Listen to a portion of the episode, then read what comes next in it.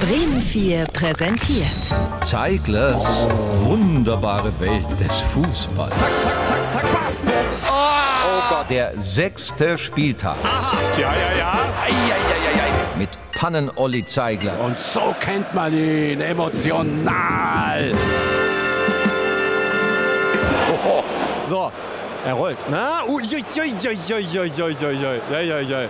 Der Ball rollt wieder. Sechster Spieltag der Bundesliga Vielleicht noch mal ganz kurz zum Hintergrund, um was geht's da eigentlich? Also um Fußball. freue mich total. Fußball, Fußball, Fußball, esse, schlafe, Fußball, Fußball, Fußball. Es gibt Schlimmeres. Da hörten wir Christian Streich, den Trainer des ungewohnten Tabellenführers aus Freiburg.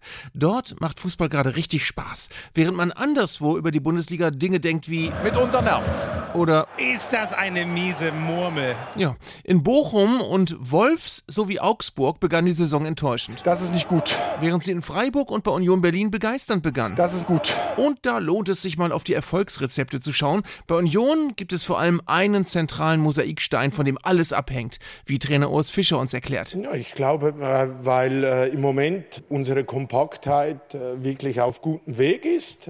Ich glaube, es ist eine Voraussetzung, äh, dass du eine gewisse Kompaktheit in deinem Spiel hast. Das haben wir äh, aus einer guten Kompaktheit auch gut verteidigt.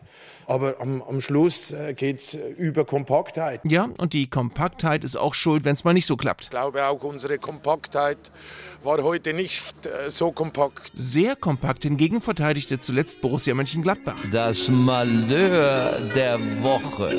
Und zwar in München, wo eine kompakte Defensivleistung mit einem überragenden Torwart Jan Sommer den Weg zum Unentschieden ebnete.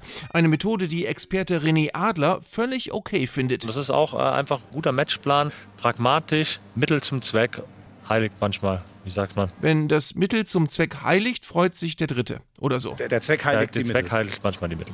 Stimmt, so war das. Die Gladbacher sind Daniel Farke in der Champions League nicht dabei. Überhaupt nicht. Also äh, wirklich, äh, wirklich gar nicht. Nein, aber Borussia Dortmund schon.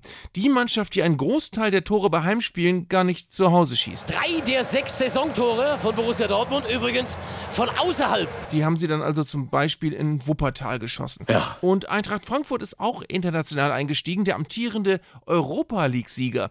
Die Mannschaft, die erinnert an ganz große Namen aus der Vergangenheit auf der Tribüne. Klaus Hölzenbein. Ah, Klaus Hölzenbein. Ka Charlie Körbel. Vielleicht war es ja auch Sammy Davis Jr. Ja, das stimmt. Und das muss für heute reichen. Zeiglers wunderbare Welt des Fußballs. Gibt's auch als Podcast auf bremen4.de und in der ARD Audiothek.